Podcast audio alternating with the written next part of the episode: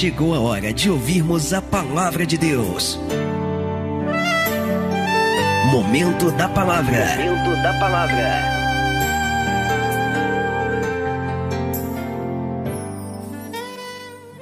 Evangelho de Mateus, capítulo 5, versículo de número 44, diz assim a palavra, preste atenção.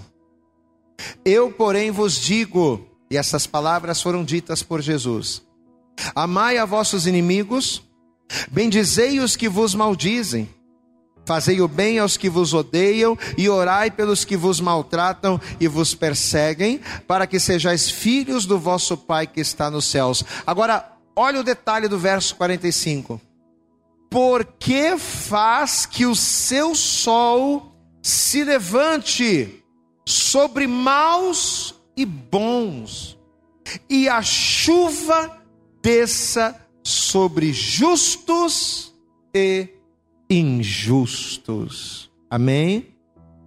Jesus ele vai falar aqui acerca de nós orarmos por aqueles que nos perseguem, de fazermos o bem sobre aqueles que nos maltratam, mas o tema da mensagem de hoje não é esse.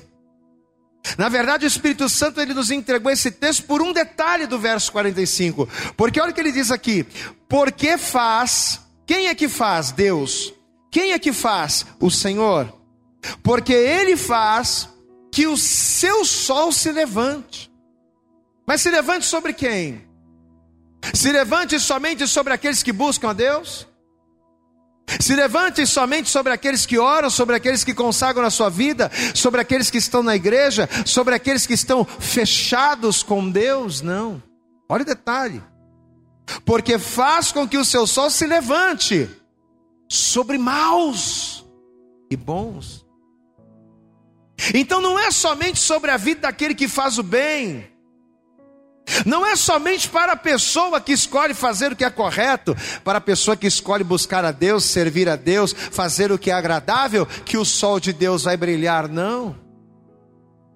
Pelo fato de Deus não ser um Deus que faz acepção de pessoas, pelo fato de Deus ser justo e dar oportunidades iguais para todos os homens, não é porque eu sirvo a Deus que Ele vai me tratar melhor. Não é porque eu sirvo a Deus que o sol dele vai brilhar mais e, os, e o sol de Deus não vai brilhar para o outro. Não, olha o detalhe. Amado, que revelação. Porque faz que o seu sol se levante sobre maus e bons, e a chuva desça sobre justos, mas também sobre os injustos. Amém, queridos? Eu quero pedir a você, por favor, curve a tua cabeça onde você está, feche os teus olhos. Vamos orar a Deus para que nesta hora, para que nesta noite, o Senhor ele venha nos ensinar a genuína e verdadeira ministração da palavra de Deus. Feche os teus olhos, Pai. Em nome de Jesus, nós estamos todos aqui reunidos nesta hora. Ó Deus, nós estamos com os nossos corações abertos, dispostos não somente a ouvir a tua palavra, mas principalmente a, receber no nosso coração, que é a boa terra, a tua semente. Ó Deus, em nome de Jesus, que essa semente que será liberada agora sobre a vida de cada filho, sobre a vida de cada filha, que esta semente liberada, Senhor, ela venha produzir resultados benéficos, ela venha produzir resultados de crescimento na vida deste homem, na vida desta mulher, esta pessoa que talvez, ó Deus, está passando por uma situação de enfermidade, por uma situação de desemprego, por uma situação no seu relacionamento e que talvez ela não entenda entenda o porquê disso, porque ela te serve, Pai. Em nome de Jesus, que a tua palavra venha nos amadurecer. Esta é a nossa vontade, esta é a nossa necessidade. Que o Senhor nos amadureça através da tua palavra, para a glória, honra e louvor do teu nome. É o que te pedimos e crendo te agradecemos. Em nome de Jesus, amém.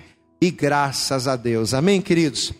Deixa eu dizer uma coisa importante para você. Você sabe que ao encarar esse texto, exatamente da forma com que ele se apresenta, sem, sem ressalvas, sem reservas ou sem outros significados embutidos, não. Ao encarar esse, ao encarar a letra fria e direta desta passagem aqui, Deus ele trouxe ao nosso entendimento que apesar algo que apesar de tão nítido, algo que apesar de tão claro, porque está muito claro o que Jesus está dizendo aqui. Mas apesar de ser uma coisa tão notória aos nossos olhos, eu acredito que muitas pessoas se recusam a acreditar. Algumas pessoas se recusam a enxergar o que está escrito aqui. Outras pessoas não conseguem compreender porque foram ensinadas da maneira inadequada. Pastor, e qual foi o entendimento que ao ler esse texto o Espírito Santo ele trouxe ao seu coração? O entendimento que Deus nos trouxe é que ao contrário daquilo que muitas pessoas pensam, ao contrário daquilo que muitas pessoas imaginam, Deus não apadrinha ninguém. Eu quero que você guarde isso. Parece um termo um tanto quanto vulgar, mas é uma realidade, é uma verdade. Amados, Deus ele não apadrinha ninguém. Deus ele não é aquele tipo de Deus que, que favorece aqueles que estão com eles. Sabe aquela, que, aquela pessoa que gosta de né, puxar ali o saco do patrão, que gosta de ficar agradando, que gosta de cercar de agrados para ser beneficiado no futuro? Pois é. As pessoas se relacionam assim com outras, achando que o relacionamento dela com Deus vai ser da mesma forma. Mas ao ler esse texto, o Espírito Santo ele trouxe um entendimento claro para nós de que Deus ele não tem essa questão de apadrinhar alguns e não apadrinhar a outros. Deus ele não é o tipo de Deus que favorece. Deus ele não é o tipo de Deus que quebra o galho porque eu tô com ele. Deus ele não é aquele tipo de Deus que só fecha comigo se eu fechar com ele, nada disso, não. Muito pelo contrário. Ao ler esse texto aqui de Mateus 5, com entendimento aberto, com os olhos e com o entendimento aberto para a palavra, você sabe o que, que o Espírito Santo me fez entender? Que o fato de nós servirmos a Deus, meu irmão, o fato de nós estarmos na igreja, de entregarmos a nossa vida para Jesus, o fato de ouvirmos a palavra, o fato de jejuarmos, o fato de participarmos da Santa Ceia uma vez no mês, não é garantia de que vamos ter uma vida sem problemas. Você sabe que a grande visão das pessoas nos dias de hoje, quando as pessoas elas olham para Deus, ou quando as pessoas elas ouvem falar coisas acerca do reino de Deus ou do poder de Deus, a primeira coisa que as pessoas pensam é: se eu tiver do lado de Deus, se eu tiver no partido político de Deus, se eu tiver do lado do Senhor, Deus vai me proteger de tudo e nada vai me acontecer. Esse é o pensamento que 90%, 95% dos cristãos no Brasil têm. De que se eu for legal com Deus, Deus vai ser legal comigo, vai passar a mão na minha cabeça e vai me impedir de viver muitas coisas dolorosas. E não é assim. Amado, o fato de nós estarmos na igreja, da gente dar glória a Deus e aleluia, o fato de nós termos sobre nossas vidas a cobertura do sangue de Jesus, não é garantia de uma vida sem lutas, não é garantia de uma vida sem problemas, ou melhor, não é garantia de uma vida de privilégios. A grande questão do cristão nos dias de hoje não é passar por lutas, não é passar por problemas, é não ter privilégios. Você sabe por que, que as pessoas elas desistem de caminhar com Deus? Você sabe por que, que as pessoas nos dias de hoje, quando passam por dificuldades, elas simplesmente desanimam e param no meio do caminho? Não é porque Deus não é bom, não, porque Deus é bom sempre. Não é porque Deus não cuida, não é porque Deus não guarda, é porque Deus não dá privilégios. E a grande maioria de nós queremos servir a Jesus de olho nos privilégios. A grande maioria de nós, homens e mulheres, que quando chegamos do mundo, chegamos com a vida toda quebrada, toda escangalhada, casamento destruído, vida financeira arruinada, a primeira coisa que a gente quer é que Deus ele venha nos privilegiar de alguma forma, como que se nós merecêssemos alguma coisa por entregarmos a nossa vida para ele. Essa é a grande verdade. Mas amado, ao ler esse texto simples aqui de Mateus 5, o Espírito Santo ele traz ao nosso entendimento que Deus ele não é um Deus de privilégios. Ele não vai me privilegiar porque eu faço parte da igreja. Ele não vai, né, me colocar num lugar um pouco mais destacado e desprezar o outro porque o outro não está na igreja e eu tô, porque o outro não ora e eu oro. Não. Olha o que, que o texto diz aqui, versículo de número 45 diz: Porque faz, quem é que faz? Quem é que faz todas as coisas? Não somos nós, amados. Quem é que faz com que tenhamos vida? Amado, você entra dentro de um hospital e você vê pessoas que não conseguem respirar. Você entra dentro de um hospital e você vê pessoas acamadas. Você entra dentro de um hospital e você vê médicos receitando medicamentos. Você vê médico, médicos cuidando de pessoas, fazendo um monte de coisa das quais eles não têm certeza se aquilo vai trazer resultado, porque o poder não está na mão deles. Eles fazem aquilo que eles estudaram, eles fazem aquilo que eles entendem, mas a grande verdade é que eles não fazem nada, quem faz é Deus. E olha o que o texto está dizendo aqui. Porque faz, Deus faz, que o seu sol se levante. Quem é que faz o sol se levantar?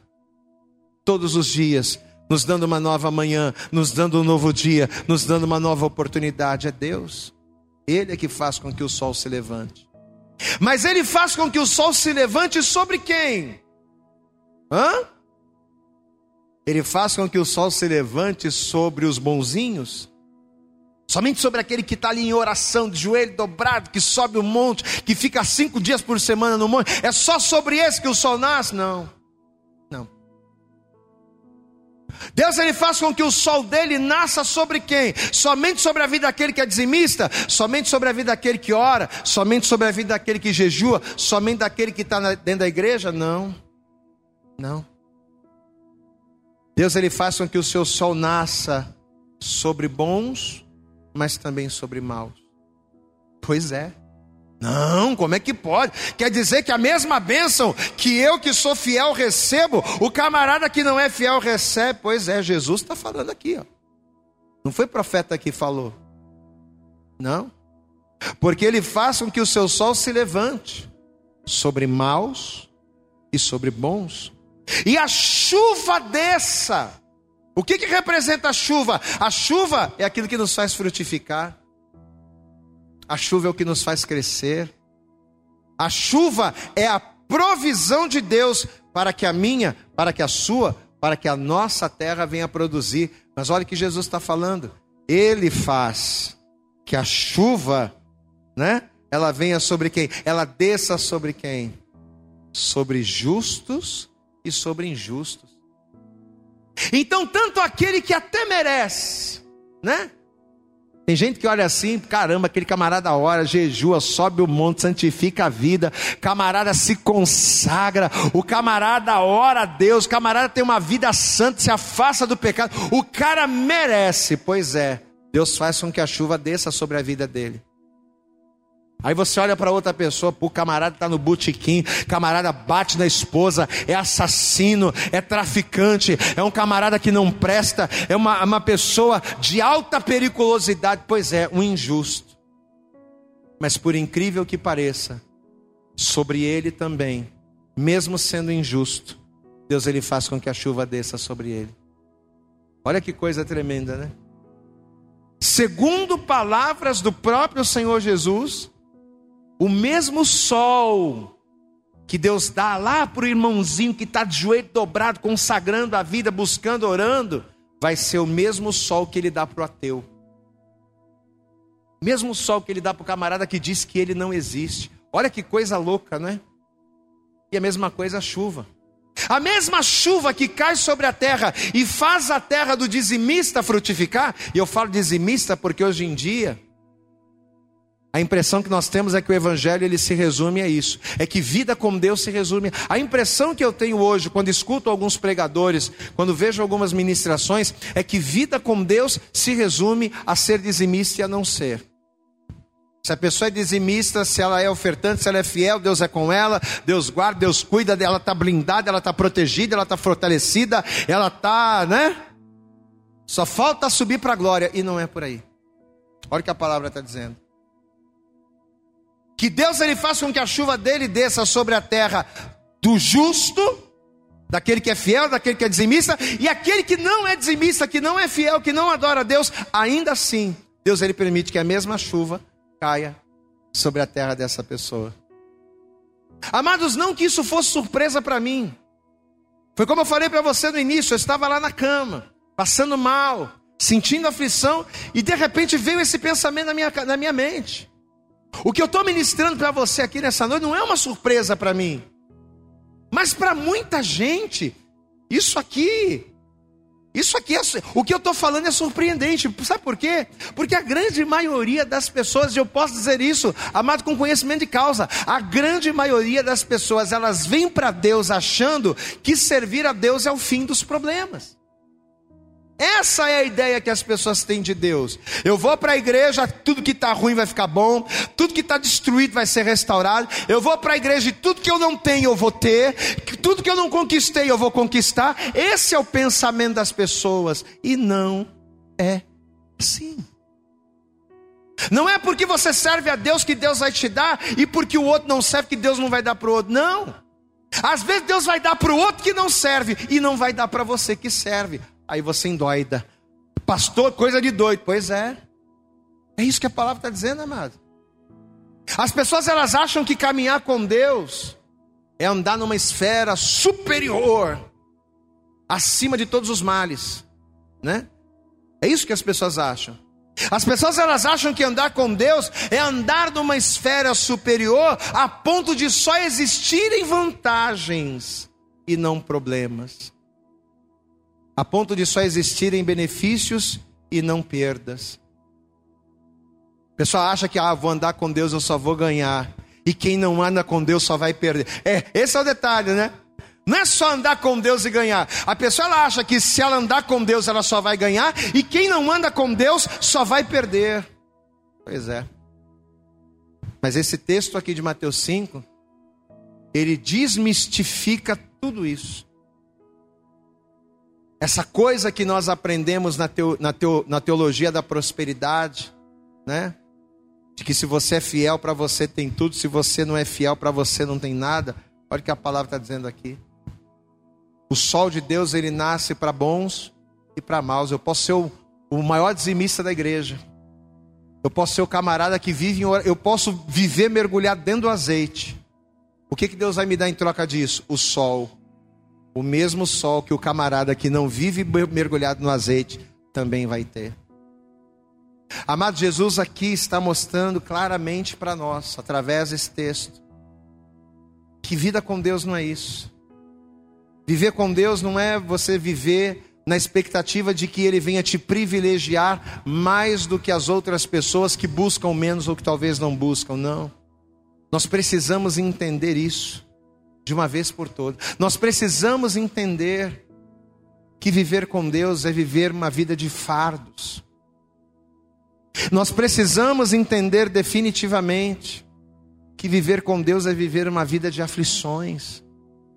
Nós precisamos entender definitivamente que viver com Deus, muitas das vezes, é você ver o ímpio prosperar e às vezes você não. É você às vezes ver o ímpio crescer e você não. E nem por isso você abandonar Deus, porque Deus não está te privilegiando, porque Deus não está sendo, não está no teu conchavo, porque Deus não está sendo. Não. Nós precisamos entender, nós precisamos ter essa maturidade. Lembra o que a gente pediu em oração no início da mensagem? Pois é. Nós precisamos entender isso de uma vez por todas. Sabe por quê, amados? Porque nós estamos vivendo num período em que muitas pessoas boas estão morrendo. Pessoas boas que fazem o bem, que buscam a Deus, que santificam a sua vida, pessoas boas que cantam, que louvam, que pregam a palavra de Deus estão morrendo, e ladrões e corruptos estão impunes. Você sabe por que, que a gente precisa entender o nosso relacionamento com Deus de uma vez por todas? Porque se a gente não entender, a gente vai pirar. Se a gente não entender, a gente vai acabar surtando, sabe por quê? Porque enquanto a gente vê tanto irmãozinho consagrando a sua vida, tendo vida firme com Deus perecendo, a gente vê um monte de pessoas fazendo um monte de coisa errada, tendo sucesso. Essa que é a grande verdade. Nós estamos vivendo num período, amados, em que enquanto pessoas estão servos de Deus, estão morrendo de Covid. Enquanto servos de Deus estão morrendo de Covid, pessoas que estão fazendo mal estão por aí, ó, se dando bem e prosperando. E se nós não tomarmos cuidado, se nós não, não tomarmos cuidado, se nós não aprendermos o certo dentro da palavra de Deus, se de uma vez por todas nós não amadurecermos no nosso entendimento e no nosso relacionamento com Deus, quando a gente começar a olhar para estas injustiças, quando a gente começar a olhar para os privilégios que os servos de Deus não têm e para aquilo que muitos que não buscam a Deus alcançam, nós vamos começar a culpar Deus. Nós vamos começar a achar que o problema é com Deus. Nós vamos começar a rotular Deus, coisa que às vezes muito cristão tem feito. Quantos cristãos que quando vê o ímpio prosperando e ele que busca a Deus não prospera, começa a questionar Deus. Por quê? Porque não entende o verdadeiro evangelho. Não compreende a verdadeira palavra de Deus. Olha aqui, meu irmão, deixa eu dizer uma coisa séria para você. Deus nunca, olhe para mim, Deus nunca prometeu que a nossa vida na terra seria uma vida de mar de rosas. Deus nunca prometeu isso. Deus nunca prometeu que ao andar com Ele, a tua vida ia ser uma vida bem regada, ia ser uma vida de sucesso, nada disso. Deus nunca prometeu que você só ia morrer de velho, que você nunca ia ter problema, que você ia ter um carro novo todo ano. Deus nunca prometeu isso para a gente. Deus nunca prometeu casa mobiliada, Deus nunca prometeu aviãozinho, jatozinho particular, Deus nunca prometeu essas coisas. Pelo contrário, pelo contrário. Se você for no Evangelho de Mateus, capítulo 8, você vai ver. As pessoas estavam querendo seguir Jesus. Aí Jesus olhar para elas vai dizer assim: vocês, querem, vocês têm certeza que vocês querem me seguir? Porque, ó, o filho do homem, e Jesus estava falando dele mesmo. O filho do homem não tem de reclinar a cabeça, não, viu? Vamos ver essa palavra aqui comigo, abra lá, Mateus, Evangelho de Mateus, capítulo 8. Está aqui, ó. Vamos para a palavra. Mateus. Evangelho de Mateus, capítulo de número 8. O subtítulo, olha só, para você ter uma ideia. O subtítulo do texto que eu vou ler é Como seguir a Jesus. Como é que a gente segue a Jesus? Quais são as expectativas que o homem, que a mulher, que o servo de Deus precisa ter quando ele começa a caminhar Jesus? Está aqui, ó, a expectativa está aqui. Como seguir a Jesus?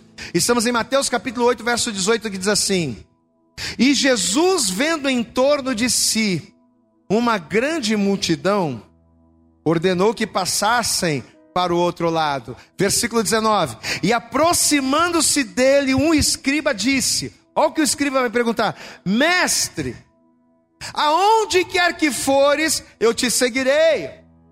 Jesus, eu vou te seguir, vou começar a caminhar contigo, quero andar contigo, eu quero estar contigo, Jesus. Eu quero fazer parte desse negócio aqui.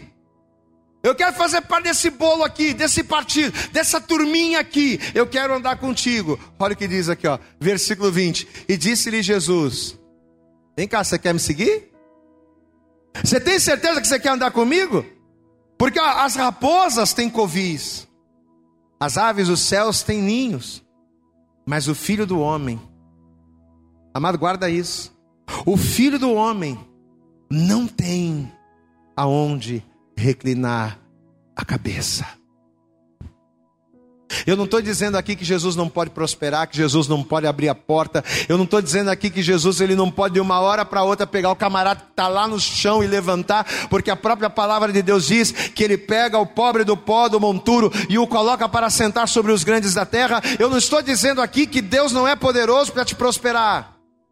Só estou dizendo que ele nunca nos prometeu isso. E ele não faz esse tipo de promessa. Pelo contrário, quer seguir Jesus? O filho do homem não tem nem onde reclinar a cabeça. As raposas têm covis. As aves dos céus têm ninhos. Mas eu, ó. Se você, em outras palavras, se você está querendo me seguir, achando que você vai ser o bambambam, bam, bam, que você vai ser o rei da cocada preta porque eu vou te privilegiar, porque eu vou fazer e acontecer, meu irmão, segura a tua onda. Amado, você está entendendo o que, que o Espírito Santo está ministrando no teu coração nessa noite? Você está entendendo o que, que o Espírito Santo está falando comigo, com você, com cada um de nós, meu irmão? Que muitas das vezes reclamamos da vida quando tudo dá errado. E queremos sair da igreja e fazemos bem sim com Deus, porque as coisas não estão acontecendo. Poxa, eu estou na igreja, o ímpio prospera e eu que estou buscando, estou orando, nada está acontecendo. Você está entendendo que Deus está falando com você, meu irmão? Olha a palavra que Deus está liberando sobre nós. No Evangelho de João, capítulo 16, versículo 33, Jesus disse: No mundo, não é carro do ano que você vai ter, não é viver até 200 anos, não é não ter enfermidade, não é não ter doença, não é não ter problema, não. Você sabe o que você vai ter? Você vai ter uma, uma coisa você vai ter no mundo, uma coisa certa você vai ter no mundo. No mundo tereis aflições, amém? Mas tem de bom ânimo, porque eu venci o mundo. Glória a Deus. A única coisa que Jesus nos promete é que vai ter aflição, meu irmão. Mas ele disse: tem bom ânimo. Ter bom ânimo em quê, pastor? Se quando eu ligo a televisão é só gente morrendo, é só enfermidade, é só tragédia.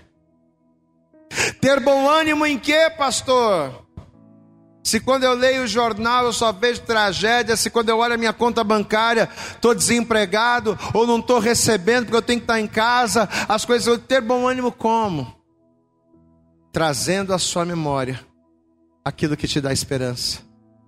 E quem é aquele que nos dá esperança? Quem é aquele que nos dá esperança para que venhamos ter bom ânimo e vencer as aflições do mundo? Jesus, glória a Deus.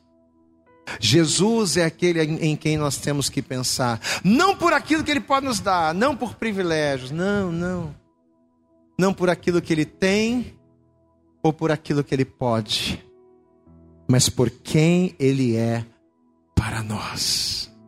Você sabe quem é Jesus para nós? Jesus para nós não é aquele que nos livra das aflições. Jesus para nós é o refrigério dentro delas dentro das aflições. No mundo tereis aflições. Tem de bom ânimo. O sol é para todo mundo. Não é o que você faz que vai determinar. Não. Você sabe qual é o problema? O problema é que a gente acha que é o que a gente faz para Deus que vai determinar é a expectativa da reciprocidade de Deus por aquilo que a gente faz. Espera aí, eu vou buscar, eu vou orar, eu vou fazer, Deus está vendo. Aí, por Ele estar tá vendo que eu estou fazendo, o que, que Ele vai fazer? Ele vai ser recíproco, Ele vai me abençoar à medida daquilo que eu fizer. Não é, não é assim, porque não é pelas obras.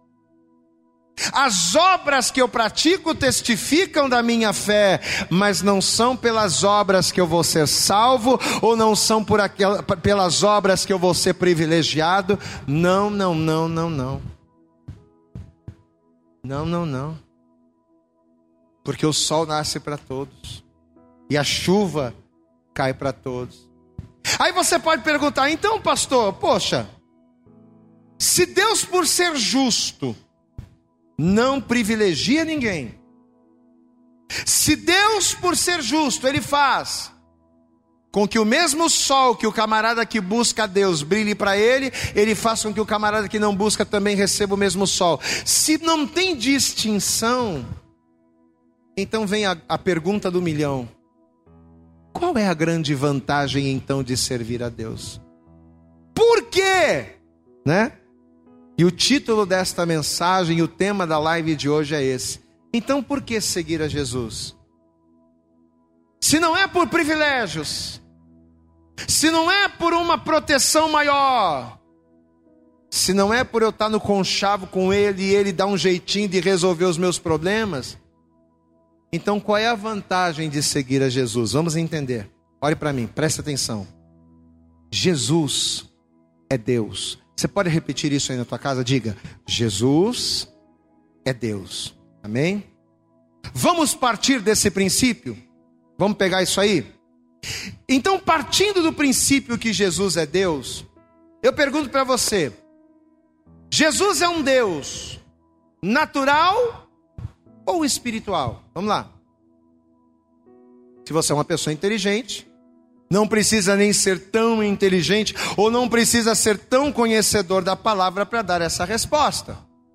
Jesus é um Deus espiritual. Amém? Jesus não é um Deus carnal, não é um Deus natural. Jesus é um Deus espiritual. Um Deus espiritual que cuida de coisas espirituais. Ora, se Deus é um Deus espiritual que cuida de coisas espirituais, logo as coisas naturais são para quem? São para nós. Amém? Deus ele cuida das coisas espirituais.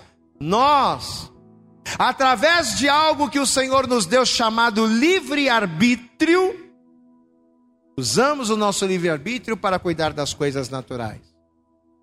Então, quando as pessoas elas reclamam de dinheiro, por exemplo, poxa vida, estou na igreja, estou buscando a Deus, sou dizimista, sou ofertante, mas a minha vida financeira não muda. Ah, eu não consigo ganhar dinheiro.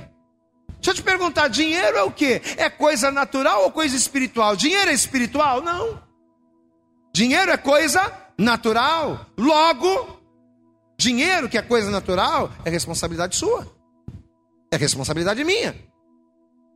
Se eu quero dinheiro, eu não tenho que ficar cobrando Deus para me dar dinheiro, porque Deus é um Deus espiritual que cuida de coisas espirituais. Eu tenho que fazer a minha parte, eu tenho que trabalhar, eu tenho que buscar, eu tenho que fazer a minha parte, eu tenho que estudar, eu tenho que me dedicar, eu tenho que correr atrás, eu tenho que me especializar, eu tenho que fazer, usar o meu livre-arbítrio, usar a minha inteligência, usar o meu entendimento para resolver as coisas naturais das quais me competem.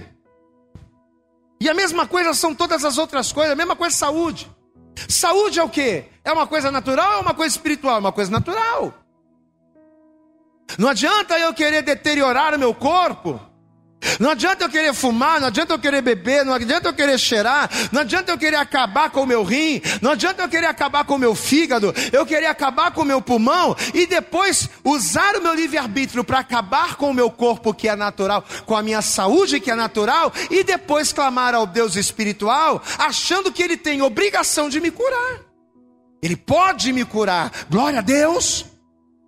Assim como ele pode me prosperar, assim como ele pode fazer uma série de coisas, mas não é obrigação dele.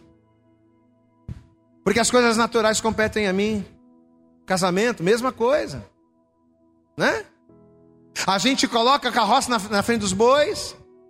O casalzinho está começando a namorar, começa a transar com a namorada antes de casar, trazendo um monte de maldições para o seu relacionamento, para os seus sentimentos.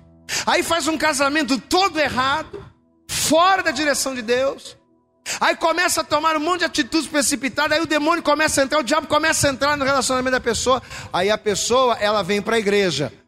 Aí ela acha que ela tem que vir para a igreja, que ela tem que fazer um monte de coisa, que Deus vai olhar para ela e Deus é parceiro, vai privilegiar e vai resolver. Aí a coisa não acontece, a pessoa culpa Deus. Mas a culpa não é de Deus, meu irmão, a culpa é tua que fez um casamento errado, que fez escolhas erradas, que tomou atitudes erradas, que usou o teu livre-arbítrio de maneira errada e agora, só porque você está na igreja, você quer que Deus resolva. Você está entendendo o quanto de maturidade nos falta naquilo que é concernente às coisas de Deus? Mesma coisa a morte, amados. A morte é uma coisa natural. A morte é, é o caminho de todos os homens. Não é porque eu sirvo a Deus e não é porque eu sou servo de Deus que eu não vou morrer ou que o meu parente não vai morrer, não. Né? Ah, mas aquele, mas fulano era uma bênção, por quê? Morreu, meu Deus do céu.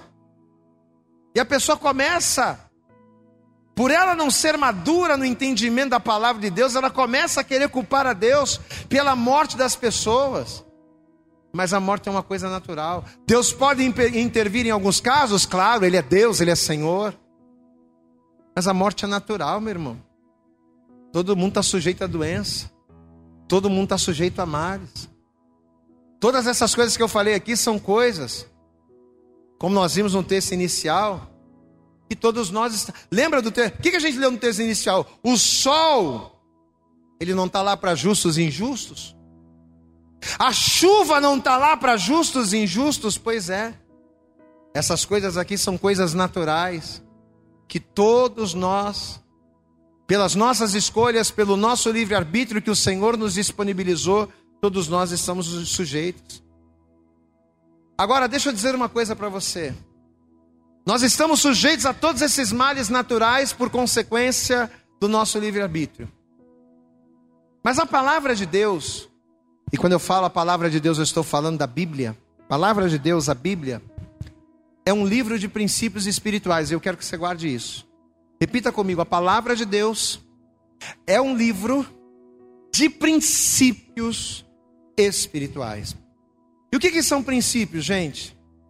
Princípios espirituais são verdades espirituais que fundamentam a nossa fé. Amém? Então, tudo aquilo que é um princípio espiritual nada mais é do que verdades espirituais da parte de Deus que fundamentam a nossa fé. Agora há pouco nós levantamos a seguinte questão, nós fizemos a seguinte pergunta: Se Deus não privilegia aqueles que o seguem, qual é a vantagem então de seguir a Jesus? Já vou te dizer. Primeira, primeira vantagem de seguir a Jesus. Se Jesus não quebra os meus galhos, se Jesus não faz diferente para mim do que faz diferente do ímpio, se para todo mundo é a mesma coisa, qual é a vantagem de seguir a Jesus? Primeira vantagem: quando seguimos a Jesus, nós aprendemos princípios espirituais bíblicos que nos fazem tomar decisões melhores a fim de que pelo livre arbítrio venhamos ter uma vida plena. Você pode dar um glória a Deus aí? Por que, que eu preciso seguir a Jesus? Olhe para cá. Por que, que eu preciso seguir a Jesus? Porque quando eu sigo a Jesus, quando eu entrego a minha vida para Jesus e começo a caminhar com Ele, eu começo a tomar posse da palavra. Os princípios do Senhor estão aqui. Eu começo a aprender os princípios espirituais da fé. Então, quando eu for usar o meu livre-arbítrio para tomar decisões, para fazer escolhas, eu não vou tomar decisões e fazer escolhas baseadas no meu coração, até porque enganoso é o coração do homem. Mas eu vou tomar atitudes e fazer escolhas baseadas nos princípios bíblicos da palavra. E uma vez que eu faço as minhas escolhas baseadas na palavra, eu vou tomar atitudes que vão trazer bênção para a minha vida. Jesus não privilegia ninguém, Deus não privilegia ninguém, correto. Mas quando eu coloco a minha vida na palavra, as minhas escolhas baseadas na palavra vão gerar, vão produzir bênçãos sobre a minha vida. A palavra de Deus ela nos ensina lá em Deuteronômio, até quero abrir para você, estamos caminhando para o fim já. Deuteronômio no capítulo de número 11. Um texto tão conhecido e é uma realidade espiritual. Deuteronômio capítulo 11, está aqui, ó. Deuteronômio capítulo 11, olha o que a palavra de Deus ela vai dizer aqui a partir do versículo 26, está aqui. Deuteronômio capítulo 11, verso 26 diz assim: e essa palavra é para mim, é para você, é para nós. Eis que hoje, domingo, hoje, agora, através dessa live, através dessa palavra, Eis que hoje eu ponho diante de vós o que? A bênção e a maldição.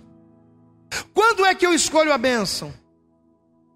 Quando é que eu atraio bênção sobre a minha vida? Não é quando eu acho que eu vou fechar com Deus e que eu estou fazendo as coisas no interesse de que Deus venha olhar e venha me privilegiar. Não, aqui ó. A bênção, quando cumprides os mandamentos do Senhor vosso Deus que hoje vos ordeno. Ou seja, eu passo a ter uma vida de bênção quando eu começo a cumprir os princípios espirituais estabelecidos na Bíblia.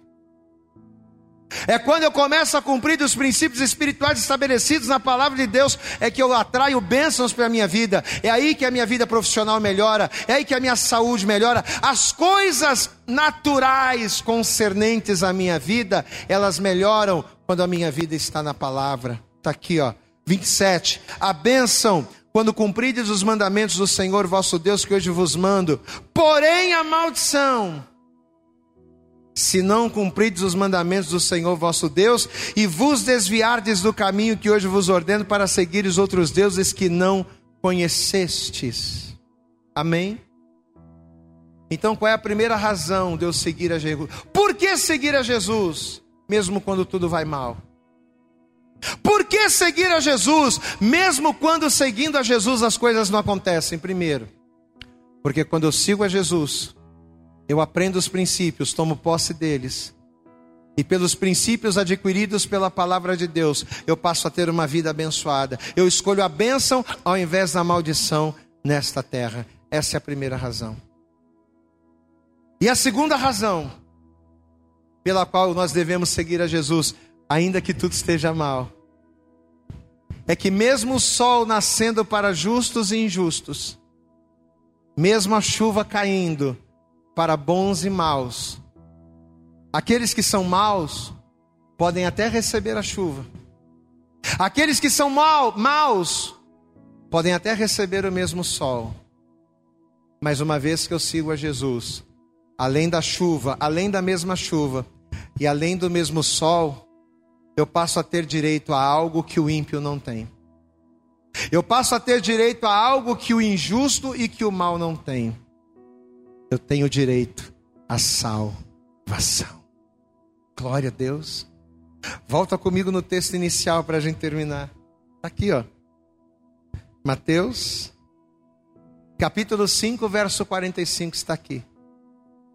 Mateus 5, verso 45 diz: Porque faz que o sol se levante sobre maus e bons. O sol nasce para todo mundo, é igual para todo mundo. E a chuva desça sobre justos e injustos. A chuva desce sobre todo mundo. A chuva e o sol desce sobre todo mundo. Mas a salvação, a salvação é somente para aqueles que perseveram em Cristo. A salvação, a vida eterna, que é a maior de todas as bênçãos que alguém pode ter, essa o injusto não vai partilhar. Essa o mal não vai partilhar.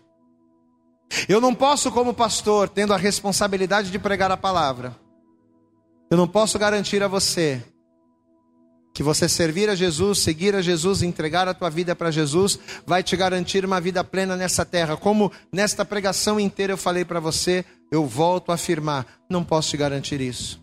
Porque o que Jesus disse foi que no mundo nós teríamos aflições.